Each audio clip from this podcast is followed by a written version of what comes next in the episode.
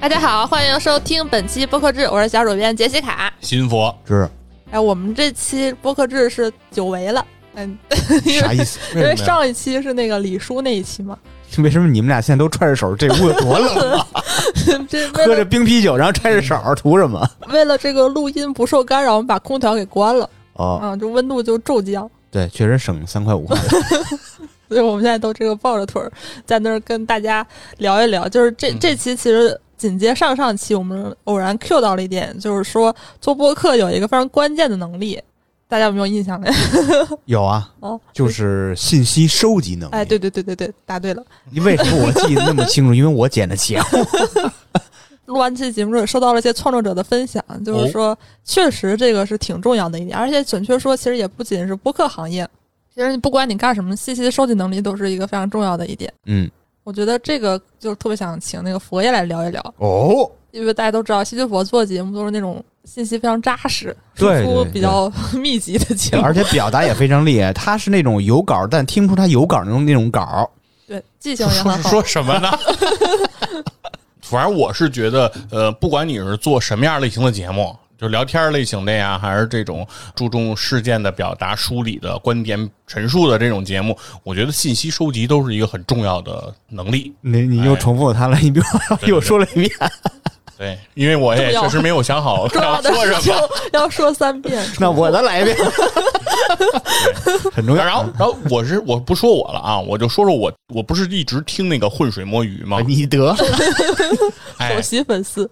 哎，真的，我特别喜欢听人家这节目啊主要原因就是什么呀？就是我觉得我特佩服的就是人家这个信息收集的这种能力。哦，因为呃，其实很很多人我相信这个做节目信息收集这个环节都特别重要，但是是因为在浑水摸鱼的节目里，因为它是一个斗鱼直播，所以它在直播的这个环节中经常会和听众有互动，直接人家就能跟第一时间互动，所以在互动过程当中呢，有人就经常催更嘛，就说你赶紧往下讲。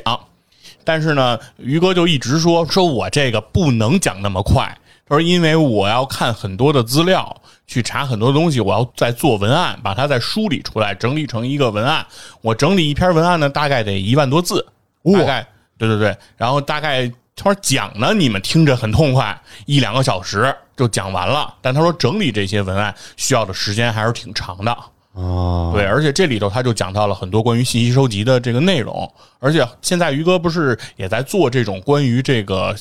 阅读方面的一个阅读浏览器吧，这么一个工具，就是帮助大家把这个外文文献翻译成中文。嗯，因为他这个时候他就讲了好多事儿，就是确实这也是一个。我认为它的一个最大的优势所在是什么呢？就是在互联网啊，大家都知道这个信息叫浩如烟海，但是中文互联网的资料内容只是互联网的冰山一角。嚯，就是说，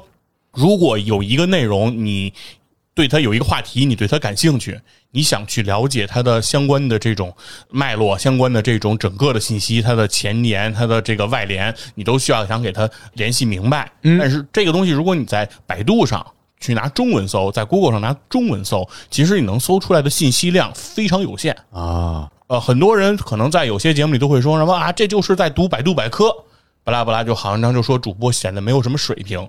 但是实际上，我想说的是，很多时候你也不能赖主播，因为如果他只是在中文的这个互联网的这个信息里进行搜索，他往往得到的信息就是挺有限的。没错，很有可能，而且它的很多信息，为什么你说它像百度百科呢？有可能它不是照着百度百科在讲，但是它的很多它查的东西也被收录到了百度百科里，嗯，跟你看的是重复了，所以它就会产生这么个情况。所以这个时候就会有很多相关的，就是英文的这个搜索的能力。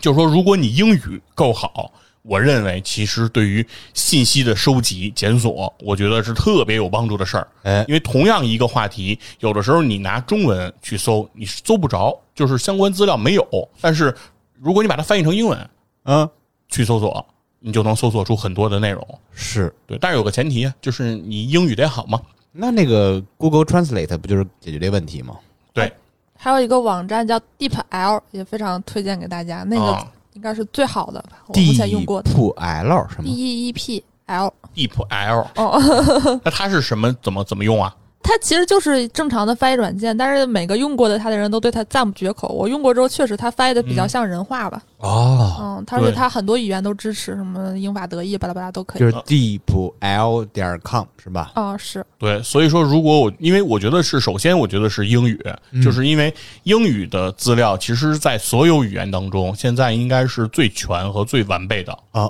啊。然后，当然了，呃，于哥也说，他检索了很多资料，比如关于欧洲的历史的，关于这个欧洲的情况，他可能还会用德语搜。因为他本身是在德国，对吧？他德语又特别好，所以他等于是同样的一个话题，他先会用中文搜，再用英文搜，再用德文搜，然后再从中寻找这种共同点和这种去重。就比如说有的东西是重复的，那同时有的东西有相左的，比如说意见和观点相互排斥的，那他就会去选哪个信源他认为是更可信的。嗯，对，然后他做一个筛选。那如果我们只用中文搜呢，你就会陷入到一个是可能只有一方观点，就是你搜到的东西全是冲着一面儿说的，嗯，另一方观点你可能就看不到了。对，所以我觉得挺建议大家，如果是在做这种呃一个故事、一个历史这样的一个讲解的时候，可以去试试，就是用不同的语言来进行这种检索。啊，没想到我们跟徐云佛喜欢的大师用一样的方式，我们也是这么干的。没想到，嗯我就我们这种聊这种破生活话题也也这么搞。哦，比如说，我们聊一个话题，比如聊灯，嗯就涉及到灯的起源，什么什么哪个灯的地区最亮，什么什么全球亮度，什么这那的。嗯，我先去 Google Google 点 com，比如 light 什么什么这个 light 那个 light 那个 light，用那个 Google Translate 先翻译成英文，然后搜点 com 的。但是我觉得信息不够全，呃，搜 Google 点 fr 就那个防塞法语的。法语哦看看他们聊的，然后是 Japan 点 JP 看他们那个每个地区，就是最起码前三页他们是怎么聊的，相关的背景可以把它摘出来。哇，这么专业，我的天哪！我不觉得这是专业，就是因为我们习惯这么这么弄了，都这么弄。哦，哦，我之前是学过，就是如果你做一些设计相关，比如你找图，你觉得中文可能搜到的很多东西审美不是自己想要的风格，你换成英文或者其他语言，也许会稍微好一点儿，嗯，有点类似的这种感觉吧。是，啊，然后我自己还有一个，其实不是针对做播客，是我以前比如考研找工作的时候用到的过的一个，就是什么，就是用去一些旧平台去搜索信息，比如说像贴吧呀这种貌似已经被时代淘汰的东西，其实你有时候能在上面搜到一些很有意思的东西。哦，因为它这种看起来还有豆瓣儿这种貌似已经被时代淘汰了的平台，它还能存在，就是说它还是有一定的价值，而且它毕竟曾经在某一个时段活跃过，所以说你还是能搜到一些可能你意想不到的消息。嗯我当时查那个什么考研复试的资料，就在贴吧上查的。还有一个小心得就是多去官网转一转嗯，啊，就是看起来那个官网做的很土很 low 很多网站，但是其实它那个信息非常非常全。比如说大家哎小红书火，你就去小红书上搜，你很有可能搜到东西就大家都能看得到。你不如去搜一些这种比较冷门的一些，或者是曾经火热过的平台。我觉得现在如果什么校内什么，它其实应该还是积攒了很多有意思的东西。啊，这个其实有一个相同的方式啊，就是那些，因为我身边很多人是也是做播客嘛，做那种杀人放火鬼故事，他们怎么搞啊？也是在 Google 搜，但是他们的起始的页面并不是第一页，而是从第十一页开始。哦，嗯他们觉得前面大哥们都搜的差不多了吧，从哦十对一页开始那么那么搞对，因为搜索引擎的一个逻辑，它是什么？咱不说这个竞价排名，就是人为干扰这一块儿。如果它要是不存在人为干扰的话，它应该是根据大家引用和搜索关联点击的次数来排这个序的。嗯，所以说，你越在前面看到的东西，其实就是被大家传播的越广的东西。哎，所以说，如果呃，如果你做播客想要得到一些新观点或者新的内容，那你肯定是得往后找。尤其像刚才杰西卡说的这个这个事儿啊，他就说这个要去官网看一看，我觉得是非常对的。为什么？就是因为很多官网大家都觉得土，都觉得这个官网没音没劲，所以这个官网被引用的频率它就变得特别的低，嗯被点击的频率也低。但是所以说这个东西，如果你在搜索引擎里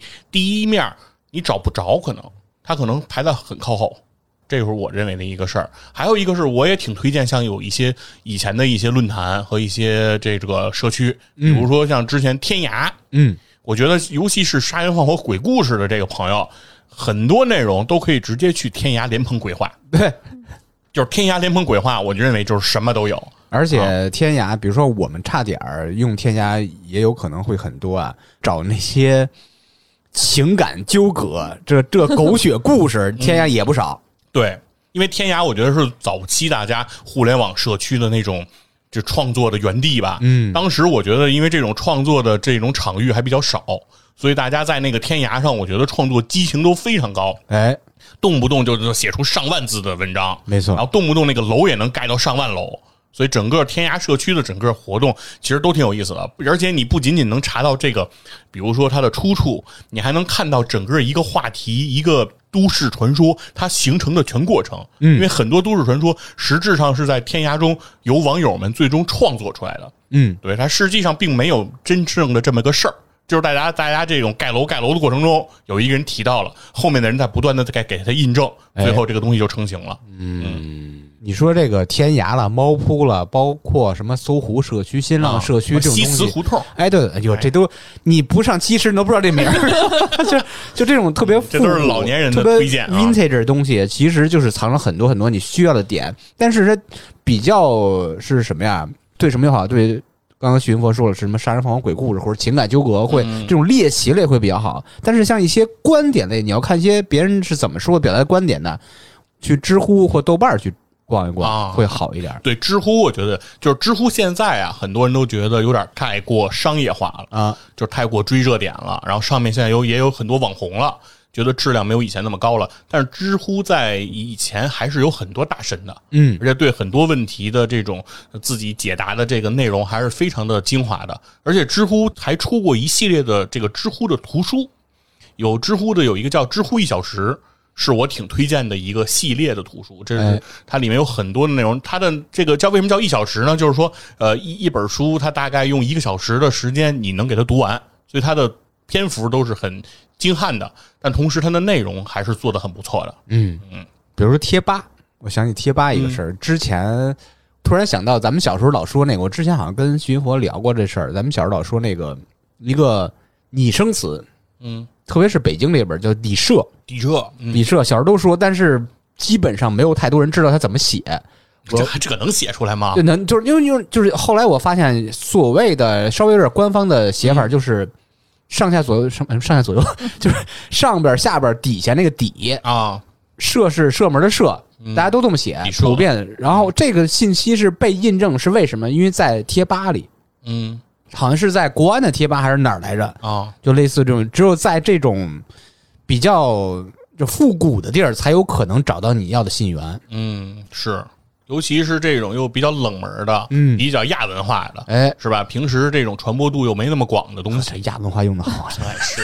呃这博客其实也可以，现在啊博客还能搜了 blog 还还在用。像我大学的时候，期末考试很多那个题，我都是在上面查到的，就非常奇怪，就是你都想不到博客上面它都有什么东西嗯，啊。就比如说，你要是想看某本书的观点，你在博客上其实你还能搜得到，或者游记。就是有的人，我感觉，比如说这个人年龄稍微有点大，四五十岁、五六十岁，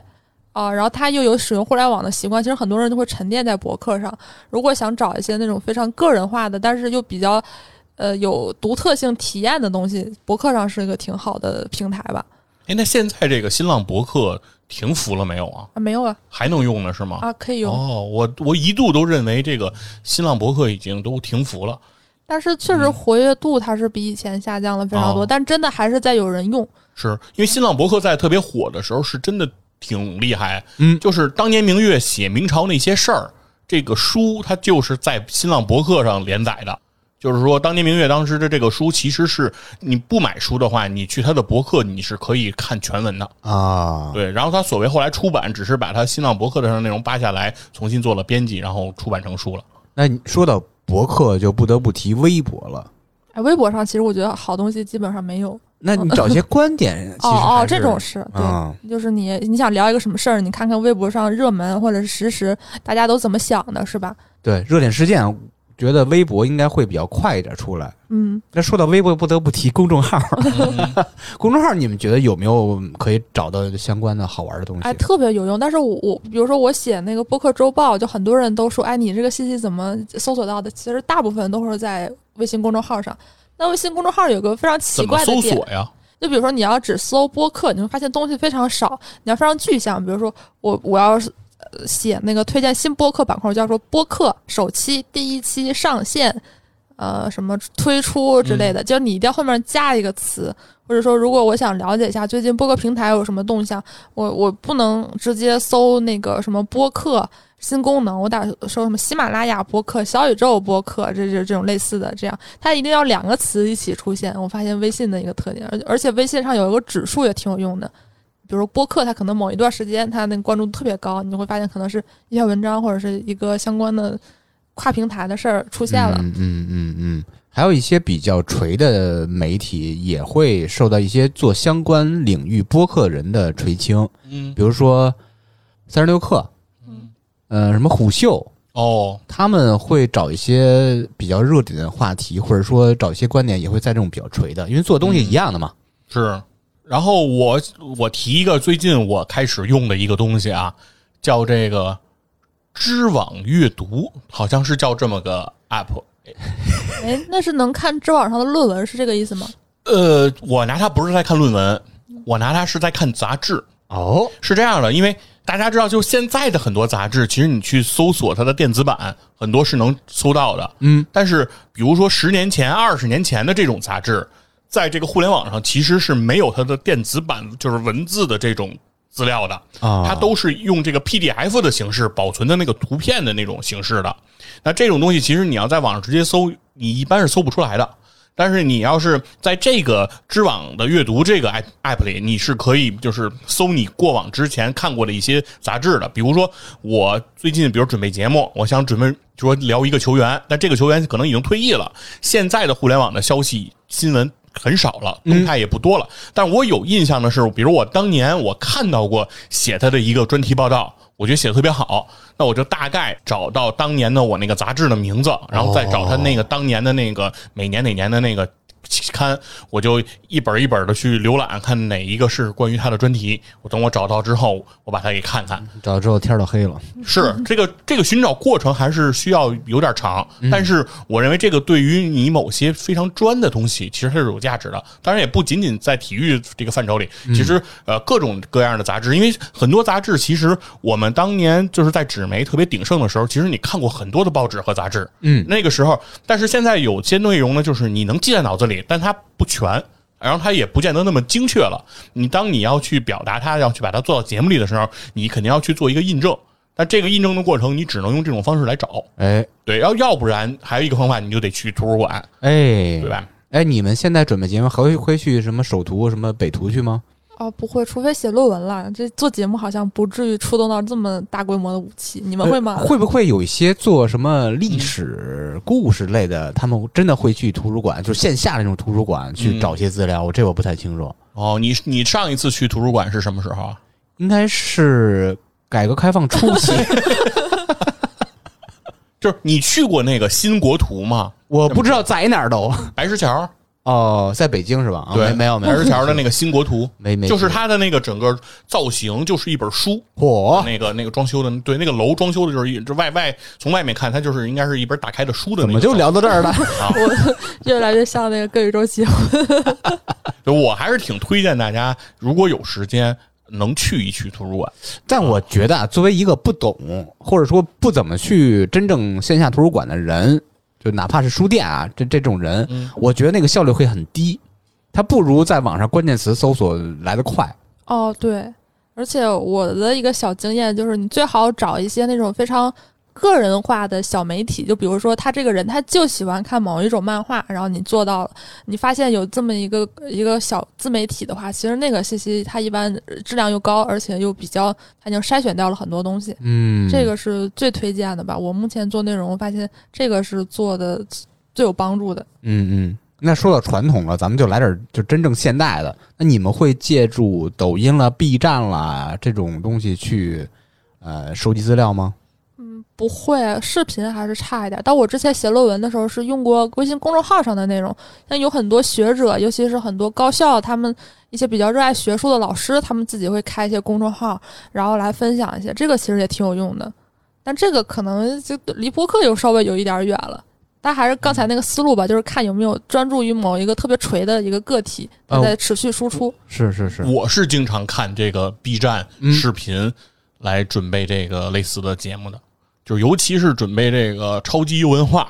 哎，这一档关于这个游戏的节目，因为很多游戏我是不玩的，哦，对，云通关一对下我必先。须得先通过这个视频给它云一下，然后包括很多视频，它不仅仅是在讲这个就是游戏直播的这个内容，它还会把游戏的比如背景，它这个游戏公司的一个情况，然后它这个公司前后都出过什么，嗯呃它因为人家很多那个人家真正的游戏媒体，人家对这个是很在行的，做的是很精的嘛，他就会把这些信息都会告诉你。然后那个时候，你就通过这个来了解了解它这个游戏到底是个什么情况。你们做节目都不玩儿 游戏啊，站着 玩游戏就体坛站着 砍，然后游戏看别人玩儿。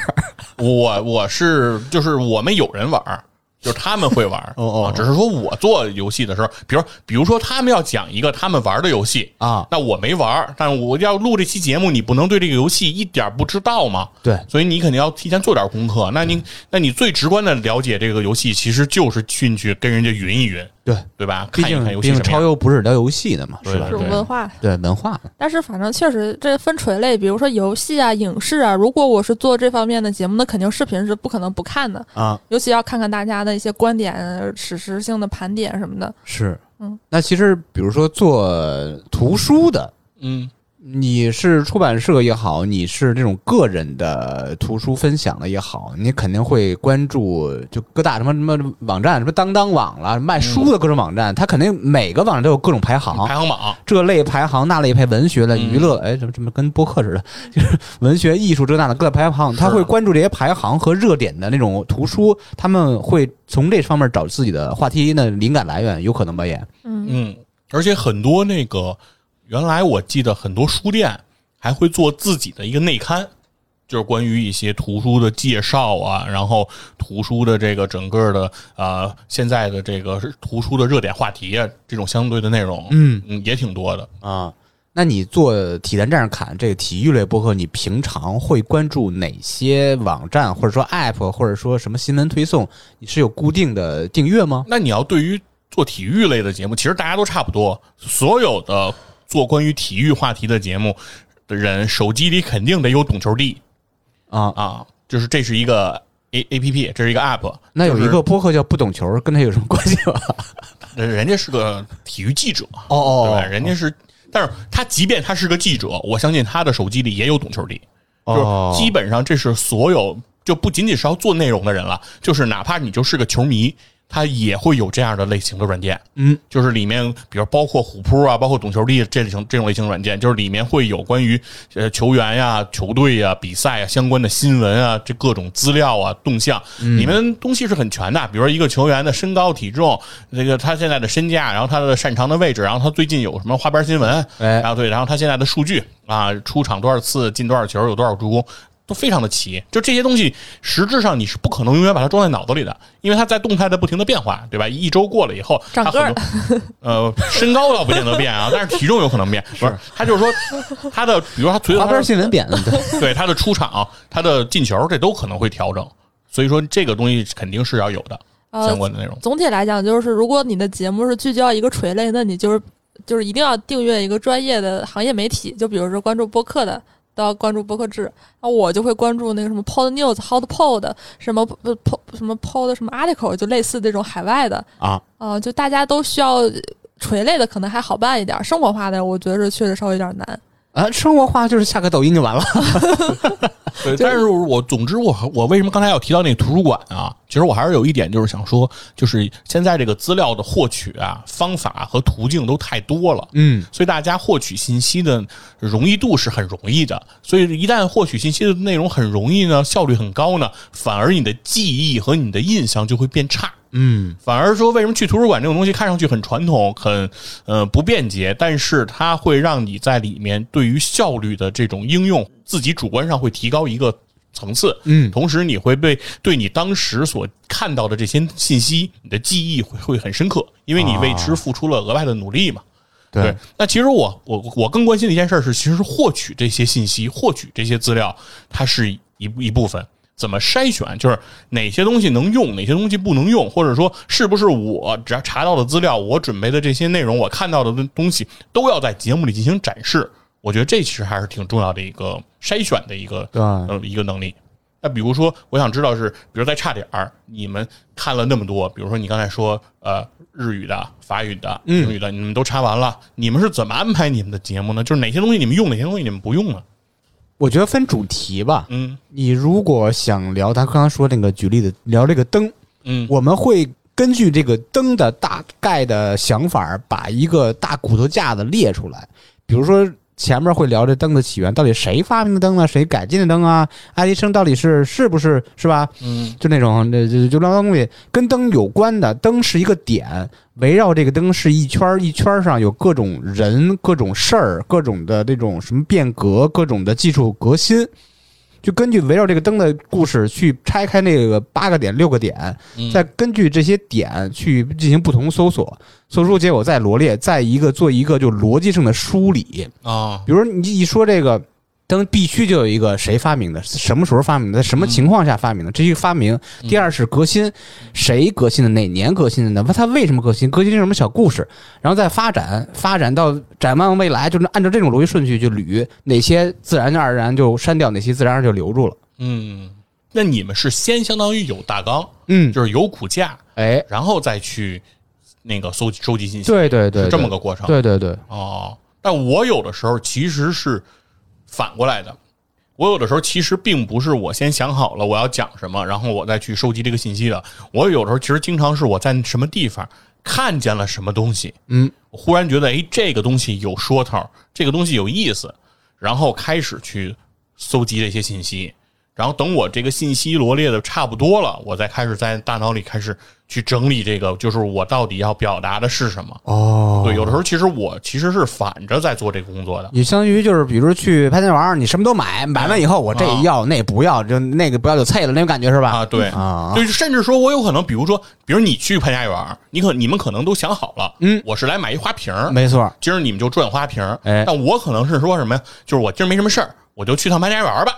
结果进去看花瓶儿，哎，不错。那我就在想知道，这个花瓶儿虽然不错，是不是还有更好的花瓶儿？我可能就在那个时候开始在潘家园儿里逛嗯跟花瓶儿有关的这个内容。哦哎，然后在这个等我逛差不多了，收集完了这些东西，哎，锚定了几个我觉得比较不错的花瓶儿，我把它给带回来。嗯，是也这么个情况也没什么钱了啊。跟大家科普一下，这个潘家园是北京就是玩，别管真假古玩吧，就是逛的一个市场。嗯，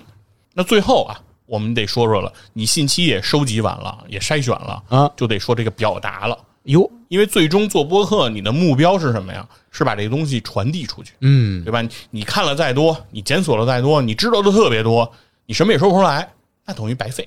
所以最后，因为别人不知道你，因为你所有能展示出来的、能放在面上的东西，其实就都是你的表达。嗯，对吧？比如说你查了一百，你表达出来一百，那别人觉得你特别牛；你查了一百，表达了个十，那别人就觉得你好像什么也不知道。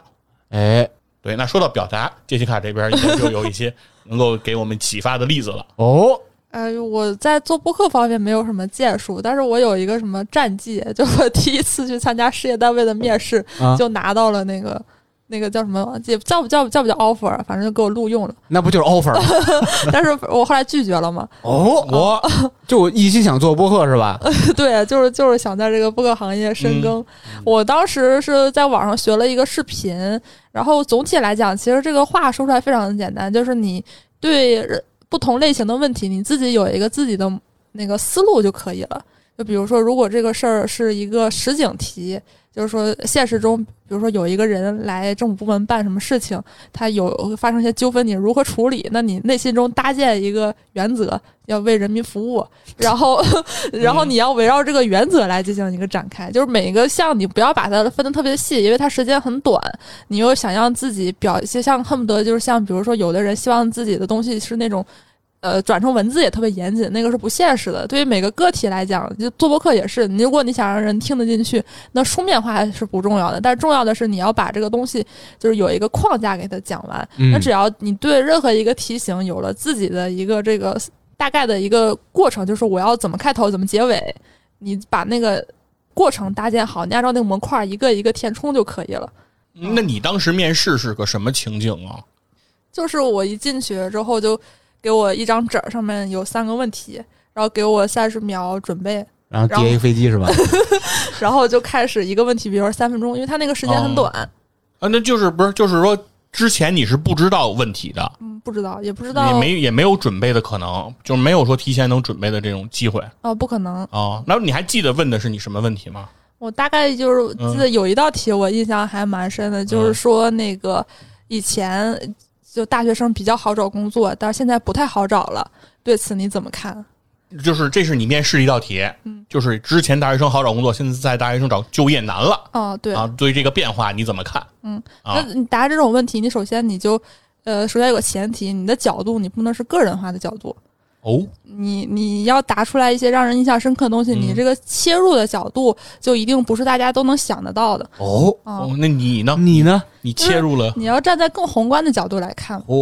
我就是站在因为地球的 外面，因为以前的人经济水平也不好，嗯然后收入水平也不高，那很多人都没有这个资格或者是这个条件来长久入学。包括以前嗯国家可能对教育上的支出也没有那么多。现在看起来大学生不好找工作了，是因为大学生多了，大学生多了背后是国家对于这个基础建设的哦不断投入，而且大家可能表面上觉得自己工作上不好找，但是你却忽视了自己生活水平的提高。哦哟，啊、你自己各方面基础设施等等一些福利的待遇，你如果仅把个体放在一些某个小的角度去和过去对比，你也能找到更好的。但是你其实放在更宏观的角度来讲，你其实你的生活是远比十几年前的人过得好很多的。嗯不要完全站在自己的角度去思考。哎，哦，我哦明白。其实这个题就是给到你之后，我觉得第一点就是，就是你的利益嗯是站在积极的这方面，还是站在一个消极的方面？嗯因为大多数人听到这个说大学生就业难了，以前多好多好，现在多难多难，嗯，大多数人其实是个消极的立场，哎，就是说我什么现在大学生不容易了，大学都白上了，还不如当时不上大学就提前工作呢。但是这个呢，就是一个消极的立场了，对吧？那你如果怎么看待积极的来看待呢？就是说，你之所以大学生就业难，其实是大家的受教育水平提升了，这是我们国家综合国力提升的一个展现。啊、你看听起来嗯好像是有点远，但有点类似，比如说公务员很多题，它是要考，比如说看起来有一个问题是你问你是还是否，可能比如说回答是是一个特别好展开，大家都可以选，看起来特别主流的一个想法。但如果你把那个否答好了，会给考官特别加分儿。哎其，实我觉得给很。考官加分嗯啊，就是在在考官心中特别加分儿嗯。就比如说你聊很多话题的时候，你比如现在都很流行的一些观念，就比如最近起码有一个什么，你是追逐潮流还是应该取悦自己？时代潮哎流一直在变，现在把这个问题就抛给你了， 杰西卡，你来回答一下这从个问宏题观的，哎，那你你比如说，你从一个节目如果戏精的角度来讲，你肯定是不能打取悦自己，因为都这么说呀。你十几年前你这么说，可能还有有一点标新立异，你现在都这样，每个人都个人主义，哎，你你你就一定要那个就想办法从追随潮流这一点切出来。因为我我自己没有什么特别好的想法，推荐大家听那个电影侦探，他哦用一他们整期节目来哦论证，就是说潮流它潮流本身它看起来是一个。大家会觉得说怎么一直在变，但它其实每个潮流背后都会有一群智囊团，哦它是制定那这样，但它可能总有一些合理之处啊、 啊对，，它可能就是比较适合，比如说我们最近很流行这个衣服，它可能很适合亚洲人的体型，哦，啊，是或者是它很适合现在这个大家的某些需求等等嘛。啊，你就把这点聊好了之后，你这个节目就比较成功。就我觉得这是角度上的一个，嗯，嗯，是那期就是穿 LV 的 Prada 是吧？像 Prada 的哎女王，，要我要我聊这个话题，嗯我就这么聊，知道这个，既要追逐潮流，也要取悦自 己 那你这种就是不行，哎，我跟你不说，是不是我不追对着不对我追着，啊！啊，不对，应该不是头上第一句话，应该是先我我应该先这么说，先说宁要追逐潮流，不要取悦自己，然后宁要追逐潮流。那个也要取悦自己，然后追逐潮 流就是取悦自己。哎，这个我认嗯同，因为我想说就是必须要追逐潮流，嗯因为这个潮流就是取悦自己。对， 只有追逐潮流才能取悦自己。你看看，你看看，深了这事儿，哎，大概就这个意思吧。就是大家聊什么话题，想让大家记住，就是要和大家想的不一样。这就是表达的重要性。嗯，嗯，对，这是我的一个小心得吧，嘿，真的受益是非非非非非浅。 嗯佛爷呢有没有什么？没有说到表达，其实之前一直有一个叫黄金圈法则嘛，哇，这个是一个挺当时挺火的概念，其实是从乔布斯的那种发布会嗯上开始演进过来的。对就是说乔布斯的发布会和传统意义上的产品推介会，它有一个什么样的差别呢？就是乔布斯的发布会，它的讲解顺序和传统不太一样。传统发布会的讲，就是传统，如果我们想推荐一个产品，一般来讲是上来先讲 what，就是说我今天要推荐一个什么样的产品。然后呢，接下来讲的是 how，就是说这个产品能干什么。然后最后是说 why，就是为什么你要选择我们家这个产品，对吧？这个是其实是很多人的一个正向的一个思维，但是乔布斯是把它反过来的。他的第一步先讲的是 why，就是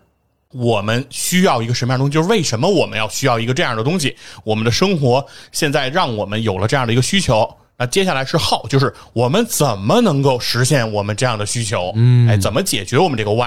然后最后是 what，就是这个东西，苹果推出的这个手机，苹果推出的这个 MP 三，苹果推出的这个电脑，它就可以帮助你去实现你的这个需求。哎所以它是 why、how、what 这么个逻辑顺序来的。就是那个什么五个 W 一一个 H 那个吧，那个嗯，对，反正就是说它的它拧着来，啊，就是说其实你说五 W 和一个 H 是包含嘛，就是说都会有，但是这个顺序很关键，因为如果你先说的是 what 的时候，其实很多人的兴趣是抓不住的，嗯就是因为你一上来就说的是你家的东西，就是用户痛点在前，对他上来先把你的痛点拽出来，然后你说，哎呦，确实啊，我深有感触啊，这可不说的就是我吗？那我怎么办呢？对吧？你很想听他说怎么样能够解决你这个痛点，就是你需要一什么什么功能呢，就能把你这事儿解决了。哎最后说怎么解决，用我家东西解决，嘿，对吧？我都想到这期的标题是 什么了？怎么解决收集信息和表达时的困难？嗯，哎，这个有点像现在很多做自媒体的套路。第一步先引发大家的共鸣，说最近有什么什么事儿，大嗯家、哎呀我也有这个困难，然后制造焦虑，说你这样这样下你就完了，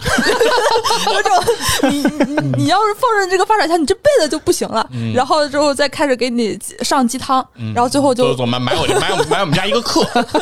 对然后吧？最后哦九再块九参加我们一什么培训啊？嗯，说一句不疼不痒的话，这个视频大概率会爆。你把前面做好了就可以，就是有点那咱像们试试吧，咱们这期付费就做这个。就是以后我们就是每一期录播客之之前，先说大家这个遇到什么问题，嗯啊，大家这个信息收集能力都不太行， 大家所有的问题都是这个播客怎么挣钱？是。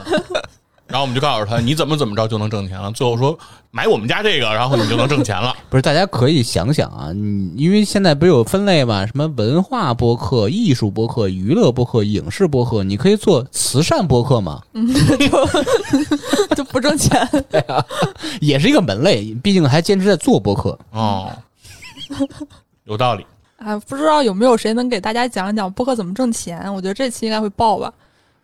大家愿意付费， 不是，那得上来先讲，就是为什么挣不着钱，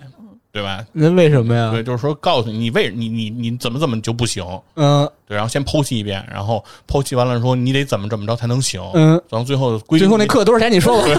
对，归根结底呢是，反正你先买我的课，至少你买完我的课呢，我就挣着钱了。那西西佛就是听完这期我们这期节目之后学到是，